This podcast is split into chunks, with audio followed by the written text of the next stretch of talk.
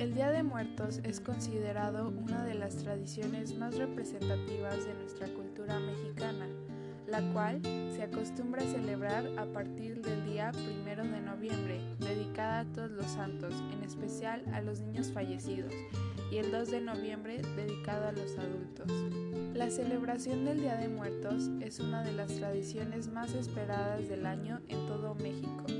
Cada año podemos encontrar diferentes zonas de la capital adornadas con flores, colores y distintos sabores. Pero, ¿de dónde viene la celebración?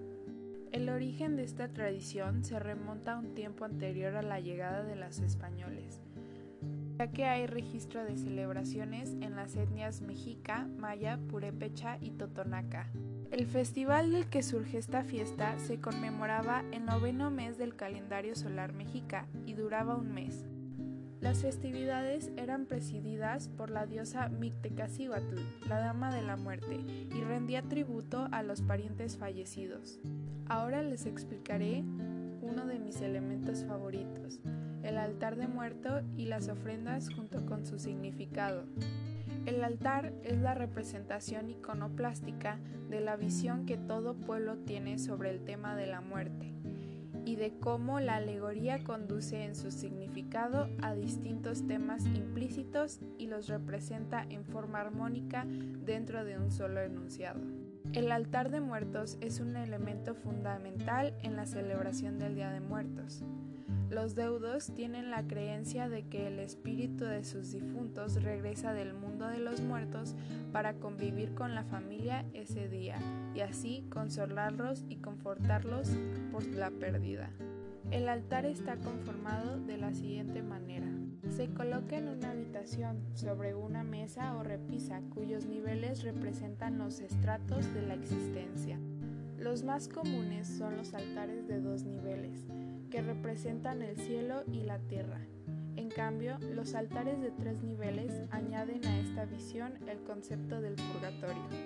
A su vez, en un altar de siete niveles se simbolizan los pasos necesarios para llegar al cielo y así poder descansar en paz. En su elaboración se deben considerar ciertos elementos básicos. Cada uno de los escalones se forra en tela negra y blanca y tienen un significado distinto. En el primer escalón va colocada la imagen de un santo del cual se sea devoto. El segundo se destina a las ánimas del purgatorio.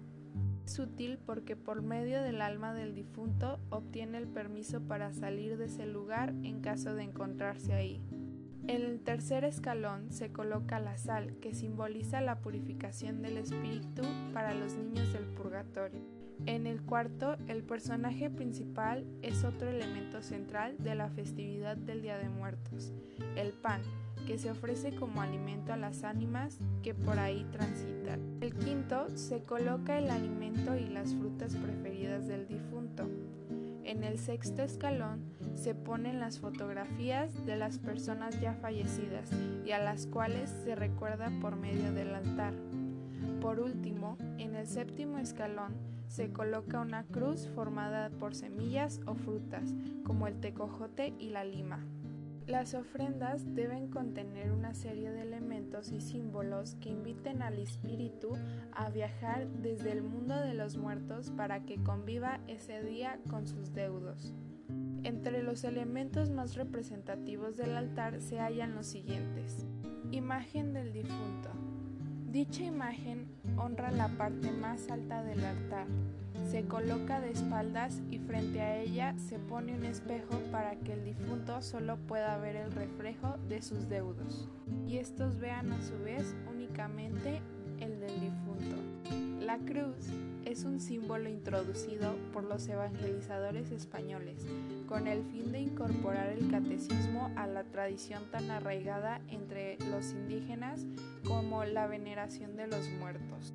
Imagen de las ánimas del purgatorio. Esta se coloca para que, en caso de que el espíritu del muerto se encuentre en el purgatorio, se facilite su salida.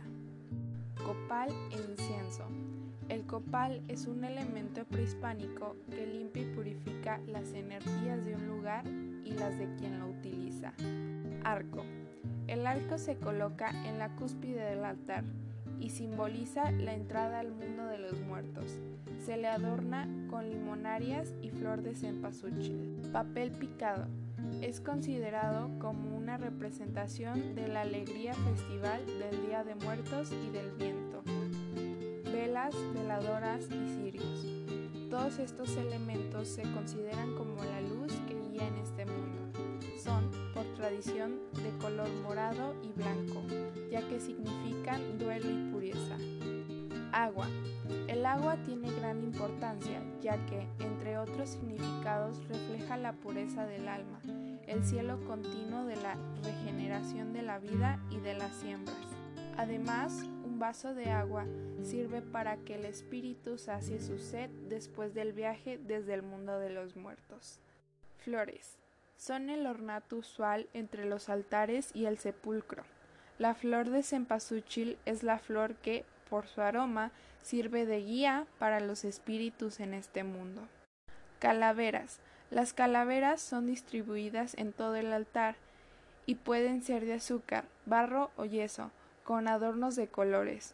Se les considera una alusión a la muerte y recuerdan que ésta siempre se encuentra presente. Comida. El alimento tradicional o el que era de agrado de los fallecidos. Se pone para que el alma visitada lo disfrute. Pan. El pan es una representación de la Eucaristía y fue agregado por los evangelizadores españoles. Puede ser en forma de muertito de páscuaro o de domo redondo, adornado con formas de huesos en alusión a la cruz, espolvoreado con azúcar y hecho con anís. Bebidas alcohólicas. Son bebidas del gusto del difunto, denominados trago. Generalmente son caballitos de tequila, pulque o mezcal. Y por último, objetos personales. Se colocan igualmente artículos pertenecientes en vida a los difuntos, con la finalidad de que el espíritu pueda recordar los momentos de su vida. Esta fue mi presentación sobre el Día de Muertos. Muchas gracias por escuchar.